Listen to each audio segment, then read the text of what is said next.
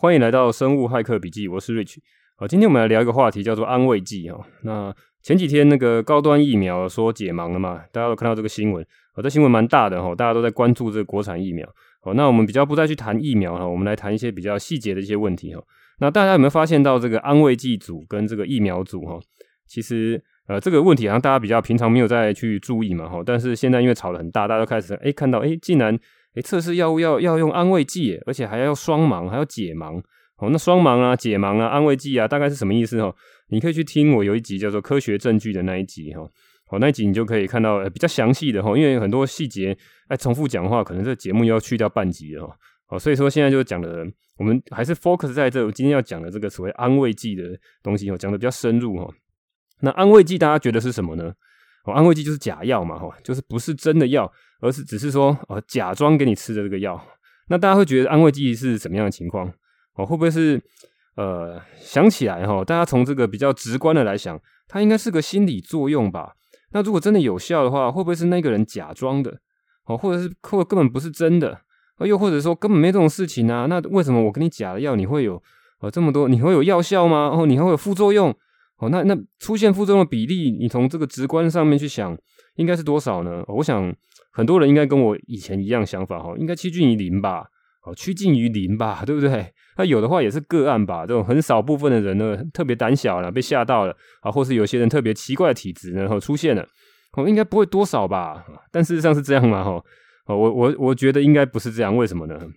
那你就想想看，为什么药厂哦要花这么多的钱来做测试的时候呢，一定要放安慰剂组？哦，你想想看，他有时候药厂是需要一比一哈，有时候做这个一比一的安慰剂跟真药的测试哦。你今天测一千个人，哦，有五百个人要测，要做的是安慰剂，五百个人吃真药，诶，那你不是浪费了五百个人吗？你真药的只有测到一半呢。好，那这次高端的话，它的这个安慰剂的人数好像没有到一比一啊，好，相对比这个打真药的这打针的疫苗相对比较少一点。好，不过不过不过不管是怎么样啊哈，你就是要去。等于是分呃分派到安慰剂那一组，好像根本就没有太大功效。那为什么一定要测安慰剂哈？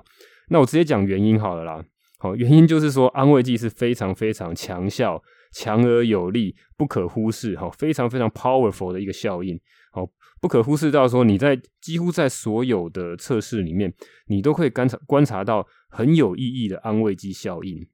好，那我们再回来观察这个高端这次公告的这个数据好了，它有几个全身性的不良反应，包括发烧。哦，疲劳、肌肉酸痛、头痛、哦，腹泻、拉肚子啊，哈，恶心、呕吐感，哦，这是几个二四六六个哈，它大概公告这六个啊，比较常见的全身性不良反应啊，比如说发烧好了，这个疫苗有零点七 percent 的人会发烧，诶，那安慰剂组还是有零点四 percent 的人会发烧，诶，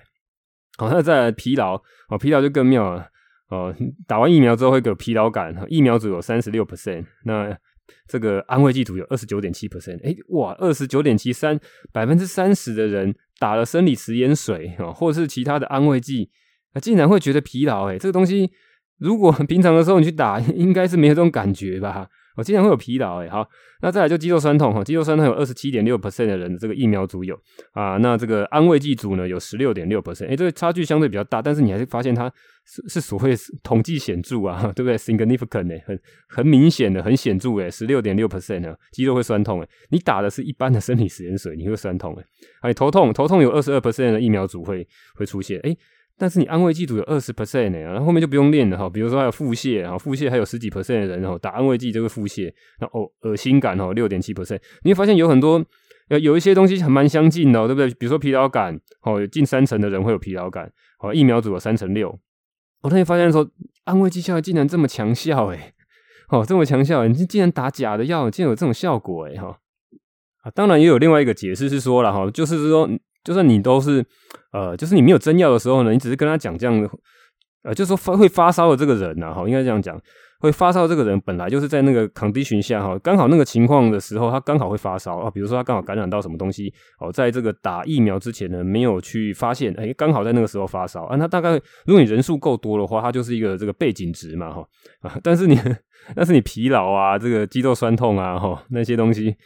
我是觉得他已经已经超过这种的这种情况了，但是，所以我们今天来看这个所谓的安慰剂效应，其实在这个医学上面，或是这个生物医学上面呢，有做过非常长时间广广泛的这个研究哈。那我们来看一下这安慰剂效应的研究啊，这个这个起源，我要在之前那个科学证据那集有讲过嘛。好像二次大战的时候呢，啊，就是因为这个吗啡或者止痛剂呢不够了，所以在战地的这个医师呢，啊，就直接给这个呃受伤的这个大美国大兵呢，直接打这个生理食盐水。哈，当初也没有想过有安慰剂效应，他只是想说啊，什么都没没有做，总比什么都不做好哈。手上有什么东西就帮他打什么针呢。哎，打完之后发现，哎，还蛮多人觉得有效，哎，开始不痛哈，所以才才开始了这个一连串的所谓安慰剂效应的研究哈。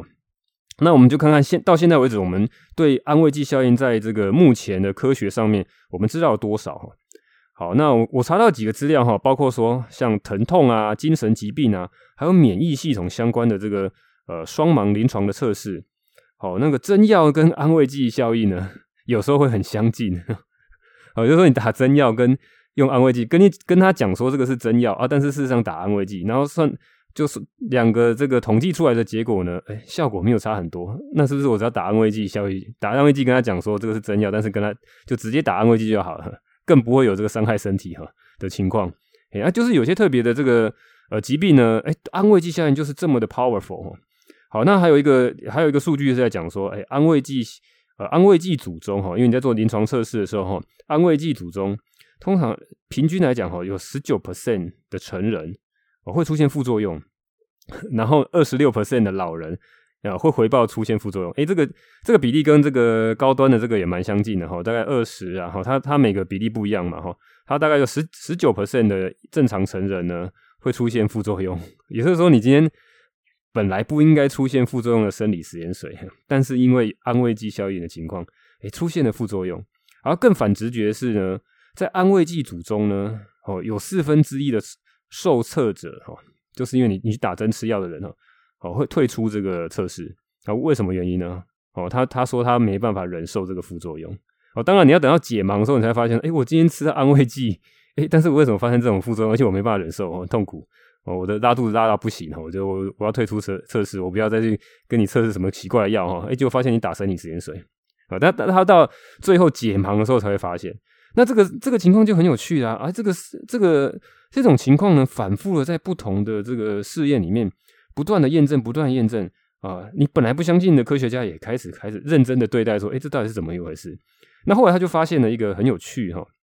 如果这东西是心理学的研究，大概就停到这边了吧？啊，就是做这个呃大规模的测试，诶，这些人就做这样的方式，诶，就是有心理上面的呃影响哈。安慰剂效应本身是一个心理心理 psychology 的一个心理上的影响。诶，但是呢，如果是其他的医师啊，或者是生物学家啊，他们就想要更深入的研究。后来他们发现呢，安慰剂效应其实是跟呃神经生物学的机制有关哈。什么是神经生物学？啊，neurobiology 啊，neurobiology 跟神经大脑相关的这个生物学有关哈。那因为呢，安慰剂效应已经被证明了跟大脑内源性的一些神经传导物质有关。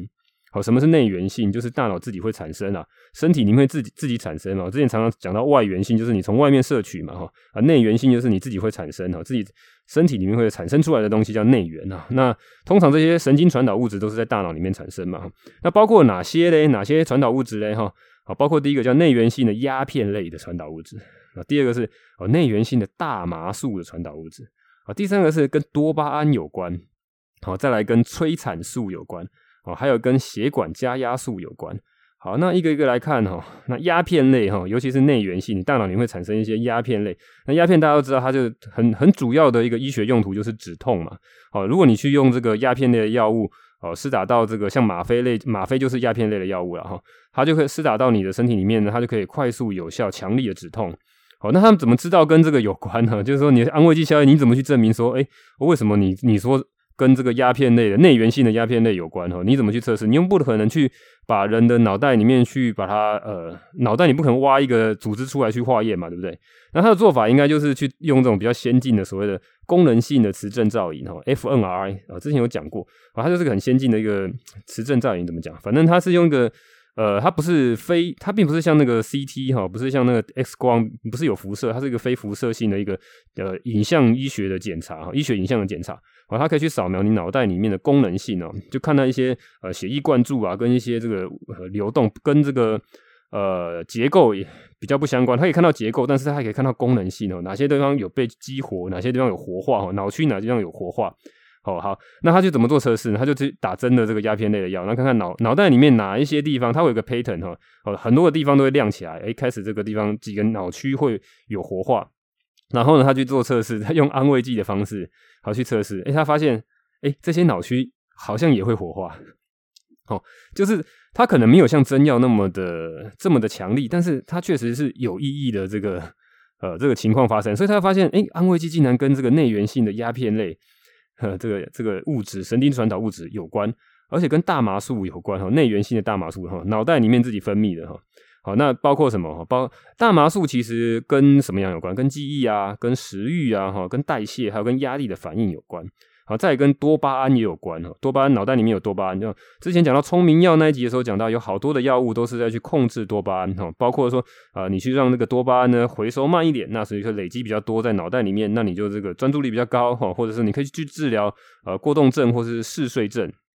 好，这跟多巴胺有关。好，再跟啊、还有再跟这个内源性，像这个催产素，催产素大家可能比较少听过啦，催哈。这个催促的催啊，生产的产，催催产素好，那基本上这个催产素呢，讲白话一点，它是有一个呃另外一个称号叫做爱情激素，爱情激素了哈。催产素呢，有助于减轻压力和呃缓解疼痛，还有包括这个帮帮助伤口愈合哈。那如果你无法分泌催产素的话，将没办法感到同情，而且会有反社会啊，跟精神病还有自恋的一种呃奇怪的倾向了哈。所以催产素其实是大脑里面蛮重要的一个物质，你需要一个平衡啊，你你也需要它的东西。那所以呢，安慰剂效应竟然跟这些呃神经传导物质哈、神经生物学的机制有关。好，那包括还有这个最后一个还叫什么血管加压素啊，它这个东西会让血压升高了哈。那所以这几个呢已经被证实在不同的论文里面去证实说，你你使用安慰剂效应，哎，就会在你脑袋里面产生这些呃生物化学的反应。啊，所以这就是可以证明说安慰剂效应不是假的，它是强而有力的证据。因为你从外观来看，从心理学，心理学常常就是只是从统计上面，从很外观来看，你没有去看看到比较这个分子生物学啊，没有去看到这个什么呃影像医学的部分。然后既然这已经有大量的人，反正因为手边有台机器嘛，fMRI 哈，什么都拿来测一测嘛，反正这种机器发明出来就全部都拿来测一测嘛，CT 发明出来就跑去测 CT 嘛。那 fMRI 发明出来就就狂测嘛，有什么东西都拿来测嘛，反正可以狂发 paper 嘛。老外就是喜欢这样子搞嘛。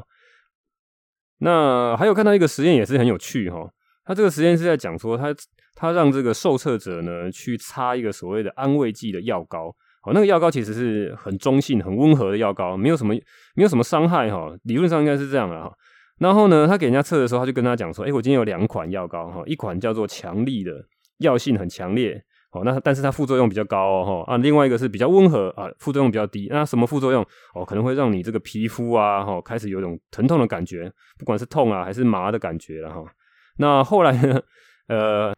那一样啊，哈，他好像是去测那个 fMRI，哦，fMRI 去测脑部啊，然后去测，还甚至他这个是更进阶的，反正他们发明了更厉害的这个功能性的这个磁振造影哦，它包括脑部啊，还有这个脊髓哈。这个从脑部延伸下来这些积水，它都能够去测哈，可以去测出它的影像的结构跟里面这个功能性的这个有没有活化。好，那他就发现，哎，我今天给你贴涂的这个药膏啊，涂的这个药膏是比较弱的，然后再改成这个用比较强的，副作用比较强的，然后他会发现说，哦，脑袋里面的这个呃一些脑区啊，哈，透过这个 fMRI 的这个摄影呢，可以发现它竟然也是会激活，会让你感感觉到呃特别的疼痛哦，你换到一个比较。换到比较所谓的强效的药膏，那这是强效药膏是哪里来的？这个是呃试验的人跟受测者讲的。事实上根本就没有所谓的强效跟所谓的弱的药哦。那这个就是所谓的，这已经不是叫做安慰剂效应了，这个其实叫做反安慰剂效应。好，安慰剂效应其实是正向的 positive 的一个效应，就是它会让你这个呃你的吃的药呢，你有安慰剂效应，那它会产生这个安慰剂的好处。那如果你产生一些 harmful 或是所谓 dangerous 哈，呃，伤害性的或是危险性的这个这个所谓副作用呢，它就是所谓的反安慰剂效应，好，叫做 nocebo 哈，nocebo 啊，所以后来呢，有更多人在继续研究了哈，包括呢，他会发现安慰剂效应跟这个心理预期，还有口头暗示跟框架效应，好，这些心理学的这些东西有关联。那第一个就是所谓的呃预期心理。好，预期心理就是说，啊，如果之前已经吃过这种，嗯，用过这种药哈，比如说他他之前呃被打这个止痛剂，而他发现这个针只要打下去呢，这个痛感呢就会很快的消失哦，它是一个很棒的一个止痛药，我马上我有这种呃之前用过这个药的经验哦，啊，然后呢。这次在打这个药呢，那个医护人员一样跟你讲说，哎，这是跟上次一样的药啊，你现在赶快用，上次有效，这次应该也是很有效。但是呢，其实是偷偷给你打了安慰剂哈。那打下去之后发现说，哎，这种情况呢，出现安慰剂效应而有效果的情况还蛮高的哈，就是很有很有统计显著。那再过来就是所谓的他给你所谓的口头的指令，好，会跟你讲说，哎，这个东西是我们。开发了药，而且是在很多病人上面都用过有效哈。他是跟你讲说，一个有权威的人跟你讲说这个效药效有效了哈。那给你打下去之后，或给你吃下去之后，哎，你通常会出现安慰剂效应的情况哈，出现正面的情况，哎，也是会也是蛮明显的啊。再来就是所谓的跟所谓的 social observation 哈，就是说。他看过其他的人哈，假后到修博，然后其他人认识的人，或是刚好一起啊住院的人，或是在什么地方认识的人，诶，他用过这个药哈，他给你推荐这个药哈，这是就是所谓的社交社交观察的，是叫什么？反正是朋友推荐啊，或者是熟识的人推荐，然后好看别人做，诶，我应该也是可以哈。那这种情况，哦，你再去做，再去吃一样的药啊，但是跟你讲吃一样的药，但事实上是偷偷给你换掉，变成安慰剂了哈。那这种情况下。安慰剂效应也非常的明显，好，那再来，这些都是比较呃意识上能够知道的嘛，对不对？你你曾经吃过这个药，所以你知道这个药是有效的，或者是你看过别人吃这个药，所以你你知道这件事情怎么发生的，它是有心理学意识上面的 OK 的。那还有另外一个是无意识的情况下，也可能会发生所谓的安慰剂效应。那举一个例子，就是他们做过这个实验，我觉得我觉得这老外真的是很厉害，这种东西也能实验哦。这种实验就是所谓的免疫反应哈。那这个反免疫反应它是测测试在哪里哈？不是一般的过敏而已，它是去做这个肾脏移植的，呃，会有排斥反应嘛？对，你你移植过其他人的肾脏之后，你必须要去吃一些抗排斥的药物，去降低你的免疫反应啊，免得你的 T 细胞会去攻击啊你这个新进来的这个呃器官啊，因为这器官看感觉就不是你自己的嘛，本来是外源的嘛，所以这个这个大家大家应该我有听过嘛哈，就是说你移植器官的时候要去吃一些免疫抑制的一些药剂。好，那他们就做实验是怎么做哈？他这个先解释一下，这个有点复杂，就是呃，他解释一个叫做中性刺激哈。什么是中性刺激？这是一个专有名词。好，就是比如说哈，今天狗哦，那看到肉的时候会流口水，对不对？哦，人也会了哈，狗会看到肉的时候流口水，这它比较明显。啊，然后中间他就放了一个中性的刺激，放了一个铃铛哈，一个摇铃。那一般的时候呢，狗听到摇铃是没有什么感觉，它不会因为摇铃而呃流口水。好，但是如果你把摇铃跟肉呢连接在一起哈，每次的摇摇铃，哎，那肉就来啊；每次摇摇铃，肉就来。那它就会把这个做一个连接哈，就是狗跟铃声会做连接。那这个铃声呢，就叫做中性刺激。哦，就是说你下次只要一摇铃，就算没有肉，哎，狗也会想象说，哎，等下就会有肉了。好，只要听到这个铃声，它就想象，哎，未来它预期未来会有肉，因为一直每次都是这样子嘛。啊，所以这个铃声就变成所谓的中性刺激。那再回过回过头来，这个所谓的肾脏移植的这个免疫反应的问的这个实验呐，哈，他是说，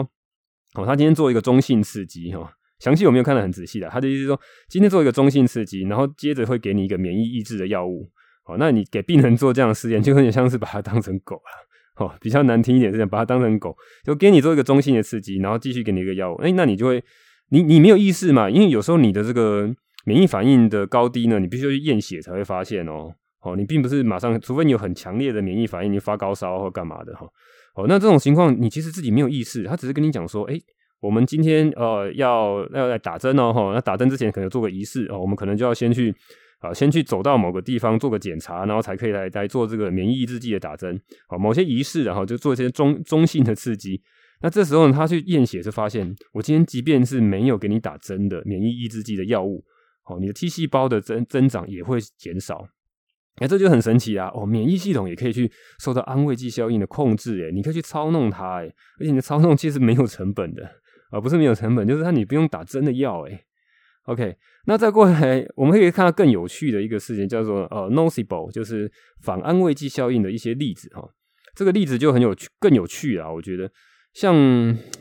有有一个药物叫做柔沛哈，那个柔沛呢。是拿来治疗这个男性的这个雄性秃的药物。那之前也是呢，比较高剂量，不叫柔沛了，好像叫什么另外一个药物，但是同样的成分，然后他去治疗这个射护腺的这个肿大的药物，是反正就是给男人吃的这些药物了哈。那它里面有一个很常见的副作用，药厂就有写，好，药厂说这个副作用会导致你这个性功能会有障碍，哈，性功能会有问题。好，那但是有一定的比例，当然不是每个人都会。啊但是有多少比例呢？哈，就那还跟安慰剂效应有关哦，哈，跟跟反安慰剂效应有关了，就是 nocebo 哈，因为安慰剂叫做 placebo 嘛，哈，placebo，然后另外一个反安慰剂效应叫 nocebo，它反正它有另外的这个英文的专有名词。好，那这个东西实验是怎么做呢？他他把他把这个受试受测的人呢也分两组。好，第一组跟他讲说，特别的跟他强调说。我跟你讲，我现在给你测的这个药，我们做这个临床试验啊，但是呢，它可能会有这个性功能障碍的这个副作用，然后你自己要小心哈。那我但是我们还会统计，反正你试试看哈。如果有的话，你跟我讲。啊，那第二组呢，就跟就没有特别讲，然后跟他讲说，哎，我们这测的是这个新药，这药不错哦哈，安这个几乎没什么副作用，大概是这样了哈。呃，没什么副，不要没有特别告知你有这种呃性功能障碍的副作用，那测出来效果怎么样？百分之四十三的人，如果你被告知了哈，如果你被告知这一组哈，有百分之四十三的人真的发生了性功能障碍，回报出来说，哎、我真的有性功能障碍，因为就这边吃了你这个药。那再来呢，就百分之十五的人，如果你没有被告知的话，好，就也才才会发生这个，呃，如果你被告知啊，就是你这样子去，就这样子去吃了之前呢，并没有特别被告知，哎、但是还是真的会发生这个副作用嘛，因为这个药物本来就会发生这个副作用。哎，只有百分之十五的人会发生性功能障碍，哎，这巨大的差距，哎，好，如果你特别被告知，哦，跟你口头告知说，哎，你这个药物有有这个副作用，它反而会强化这个副作用，好，这个就是反过来的安慰剂效应，它的呃，这个所谓 notorious 哈，这个恶名昭彰的所谓 nocebo effect 哈，啊，就是你会让这个副作用更明显哈，是这个是一个比较呃轻微的例子啊，但是有些药物反而会会造成这个很蛮危险的这个情况哈。好，那再过来还有一个例子是这个气喘的这个例子，因为气喘呢，呃，通常蛮多的时候有一些情况呢，会跟这个心理因素有关。如果你压力很大啊，这个很紧张啊，也会造成气喘。那但是他找来是本来就有气喘的人哈，然后就跟他告知说，他等一下要吸入一种呃一种喷雾的水，那水是一种特别的过敏原。那这是故意的哈，故意跟他讲说，他虽然吸入的是这个生理食盐水，但是特别跟他讲说，诶，这里面的呃成分里面可能有一些过敏原，那我要测试一下你对这个过敏原的抗耐受性怎么样哈。那这这个很明显，它就是安慰剂嘛，它根本就是不会没有过敏原，也不会造成你这个生理上面的这个呃所谓的气喘的危险啊。但是呢，特别受试。就是测试的人特别跟这个受试者讲说：“诶，你这个东西可能会有危险，而且它是一种某种过敏原，就要测试看看你对这个过敏原的耐受性怎么样。”哎，结果测出来是大约有一半的患者哈都会出现呼吸困难，或是气道阻力增加等肺功能这个活肺活量的下降。就是有一半呢哈，就是其实大家对这个心情焦虑哈，害怕这种过敏原的这种感觉哈。在在气喘的这个患者里面，确实蛮明显的。那你就会看到这个 n o c i b l e effect 就非常非常明显。好了，那那这个这时候科学家也更好奇啊，更做了更多奇奇奇怪怪的测试啊。包括呢，他就想说，诶，那到底是什么样的人特别会产生这个安慰剂效应？那又是什么样的人呢，会产生所谓的 nocebo 哈反安慰剂效应？啊，有没有办法特别找出哪些人呢，特别容易受到影响的呢？啊，他们就去测了，诶诶，我一开始的猜想是说，诶，乐观的人是不是应该会比较容易有效吧？即便我给他的是安慰剂，是假药啊，他很乐观，他会不会自己就能够想象出这个药有有效啊？然后真的有效呢？诶，测出来结果是没有哈，并不是因为乐观的人并没有让安慰剂效应特别高，哦，但是如果是反安慰剂效应哈，哦，nocebo 反安慰剂效应哈，更容易出现在哪些人身上？这个是有蛮明显的。的统计数据哈，在讲焦虑倾向的人，或者是现在有一些症状呢，是医师没办法解释的哈，现在医学没办法解释的，或是有很严重的心理问题的人哦，心理困扰的一些人，哦，那这些人呢，更容易出现这个安慰剂效应，诶，那这就是诶，好事没有，坏事都来啊，这是这是蛮有趣的，他们做他们真的测得蛮细的，好吧，那讲到这边，我就自己有个感想啊，第一个感想就是觉得说。这老外真的是很会把一件事情研究得好透彻哈，而且都会用各种高科技的方式来验证啊。那也让我想到另外一个，呃，前这几年好像有一本书非常非常的红，叫做《秘密》哈，大家应该有听过吧？就算没有看过，应该有听过哈。它已经畅销了 N 年。那里面有讲到一个东西叫做吸引力法则哦，吸引力法则是在讲说，大概的意思是这样啦。我其实也没有看过这本书，大概我都是看一些文章介绍哈。好，它吸引力法则大概是这样，它讲说，第一个聚焦在正面的景象的话，好，你就能够实现愿望哦。好，但是如果你聚焦在负面的情绪，好，你只会吸引到更多负面的事情持续发生。诶，那这是不是很好？就是你只要想象它会发生正面的，那就会就会发生好事啊。你只要你只要不要不去想负面的事，你就不会被负面的呃事情 发生哈，你就不会发生负面的事情，你不会吸引到更多负面的事情来啊。这变成你完全能够主观来控制诶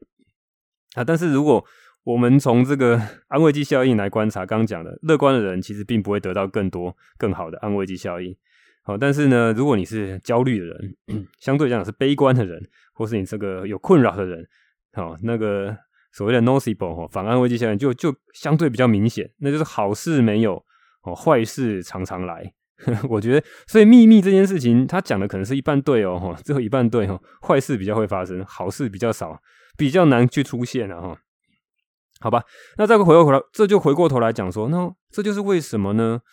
呃，这这些大厂哦，这些药厂这么大的药厂，各个药厂都要花大钱来去做随机双盲安慰剂的对照实验。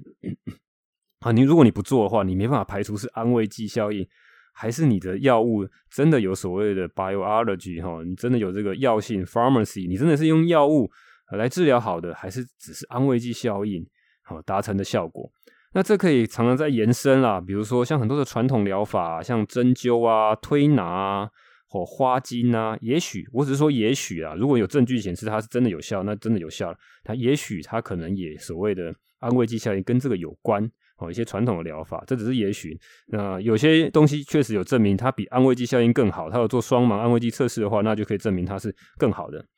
好，那只是说我发现有些可能没有了哈，没有去做这些测试，那它的这些传统疗法呢？可能就真的是安慰剂效应，所以很多人就说：“哎，我也不用到这个 正统的医院去做，我是到什么样的方式去？哎，我的病也会好啊！”哈，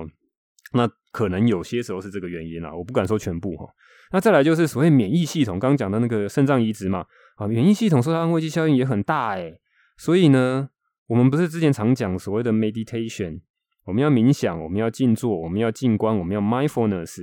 哦，这些东西只是用想象的。哦，有点像是催眠哈，就是这些东西用想象的方式，其实也能够控制，哦，你主观的去控制你的免疫系统，哦，能不能够去呃降低你的免疫反应，好，降低你的过敏，好，降增加你的免疫。功能哦，这些东西搞不好确实是做得到。这是这些其实是这个以前的人类的老祖宗留下来一些东西，透过呃新的科学来去验证它是有效的，是不是？是不是又是一个 surprise motherfucker？你本来觉得不可能有效的东西有效，哎，本来觉得有效的东西又没效，跟你想象的就是完全不一样。好，那如果你熟知安慰剂效应，甚至是会有点会催眠的这个医师哈，他就可以操控这个效应，怎么样让这个治疗效果更好？而且避免一些不必要的副作用，因为你你会发现有时候会出现那个 nocebo effect。如果你特别担心这个副作用的话，它反而会放大这个副作用。诶，所以如果你今天在除了给真正的这个药物治疗以外，你又有些心理学的一些技巧，而且你熟知安慰剂效应的话，你其实事实上可以去操弄这个安慰剂安慰剂效应，而且是帮助病人的好的方向去做的。哦。好吧，那上面讲了一大堆哈，大家会觉得说啊，我哪花那么多时间，我那怎么怎么那么厉害，找那么多资料哈？哦，没有哈，这个东西全部写在同一篇论文里面。那篇论文的天下第一，哈，天下第一的论文叫做呃 N E J N 我去年二零二零年的二月有发表一篇，我刚好看到了哈，有发表一篇叫做呃 p l a c i b l e 跟 Nocebo effect，好，这他他专门就整篇都在讲这个东西，好，所以我看了很有趣啊。那再加上最近因为高端疫苗的这个问题嘛，大家开始炒热这个话题。那也许有些人对这个有兴趣。那我我其实一开始呃知道安慰剂效应的时候呢，我知道它是非常强力、非常 powerful 哈，不可忽视的一个效应啊。但是呢，我并没有想到它有这么多深入的研究啊。因为这因为这篇同整的研究呢也蛮新的，只是去年的，嗯，所以它。引用的这些论文哈，他引用了好多的研究，其实都也都是一流的期刊了，像 JAMA 啊、什么 Science 啊，哈，这些研究哦也都是近期的，近五年、十年的这些研究哦。那大家科学家对这个安慰剂效应跟反安慰剂效应也有更进一步的认识哈。好，那接下来我们来看这个 Apple Podcast 的五星留言好了。好，那第一个是呃 P A N H V C H Panherlock 啊，大概是这样念吧哈。啊，P A N H V C H，那标题是可以学习到知识的好节目。现在我都是利用 Podcast 来快速学习东西，美股就 N 大、I 大啊，币圈就是宝博、呃区块势，呃，自我认知增强就该节目与用逻辑改变世界啊，您会越来越强大的，加油！好，谢谢你哦，哈，谢谢你的支持。好，那再来第二个哦，又是老朋友 John John Lucky 哈，这个 又是又是你来了哈，五星支持，感谢分享之。感谢这个分享资来源，应该是资讯来源嘛，哈。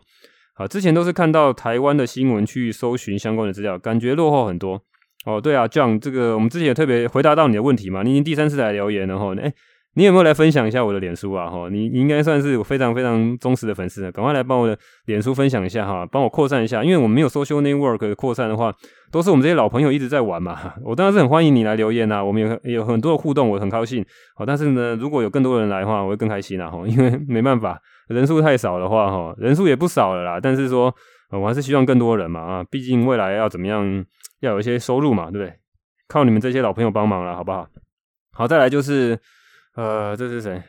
？G R I N N T O N Grinton 哈，Grinton 大概是这样念的哈，Grinton 和 Gri Grinton 哈，好，不好意思，不不太会念你的名字哈。好，优质好节目啊，小弟是读运动科学研究所，对于读文献的热情实在没那么高，只对训练方面的研究有兴趣。好，非常佩服 Rich，相关非相关科系还能研读这么多生物医学的文献，期待你能讲。更多跟健康有关的议题，好，那客气的哈，这个居大，好，你是这个科学运动科学研究所的哈，我相信你一定针对你的这个专业里面呢，知道的更多。因为我对我对运动其实也没有那么多研究了，因为我学的非常杂哈，就都是自学的。好，如果你这边有什么呃建议，或是你有什么想要研究的什么课题，啊，你也可以丢给我，好，那我们可以来讨论，好，或者是你最近看到的什么方式，你你们的运动运动科学，呃，非常非常有。